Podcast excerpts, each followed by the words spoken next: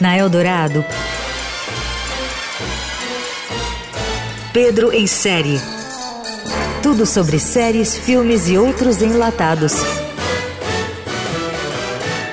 Com Pedro Venceslau. If you don't think there's hope for the world,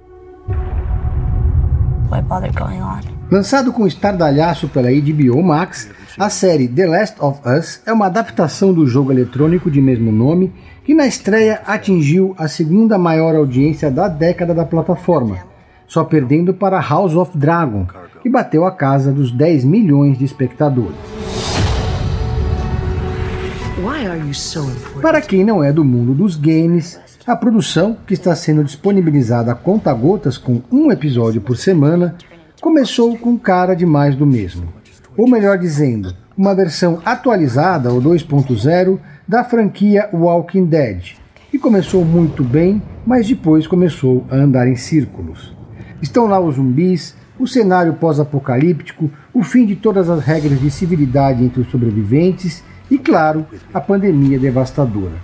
Tudo isso apresentado durante uma road trip repleta de sustos e sobressaltos.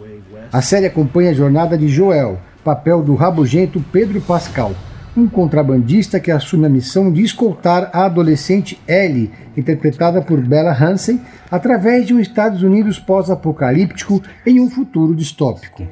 Como de praxe em produções do gênero, a garota é imune ao tal fungo devastador e pode ser a chave para a cura. Até aí, absolutamente nada de novo. Os dois primeiros episódios são, na verdade, frustrantes. Mas aí chega o terceiro episódio, sem dúvida o melhor de todos até agora. Nele, a história faz um flashback que conta uma história bonita e delicada que foge de todos os clichês. Vale a pena chegar até ele. Assim como Walking Dead, Last of Us, da HBO, mostra que tão feroz quanto a luta contra os zumbis nojentos com cabeça de fungo é a sobrevivência em um mundo sem nenhuma estrutura social. A maioria dos humanos que não foram infectados perdeu completamente o senso de certo e errado e vive agora sob regras em áreas de quarentena com milícias e regras extremas. The Last of Us é um tipo de série previsível, com uma receita mais que manjada, mas que tem bons momentos e ainda pode surpreender.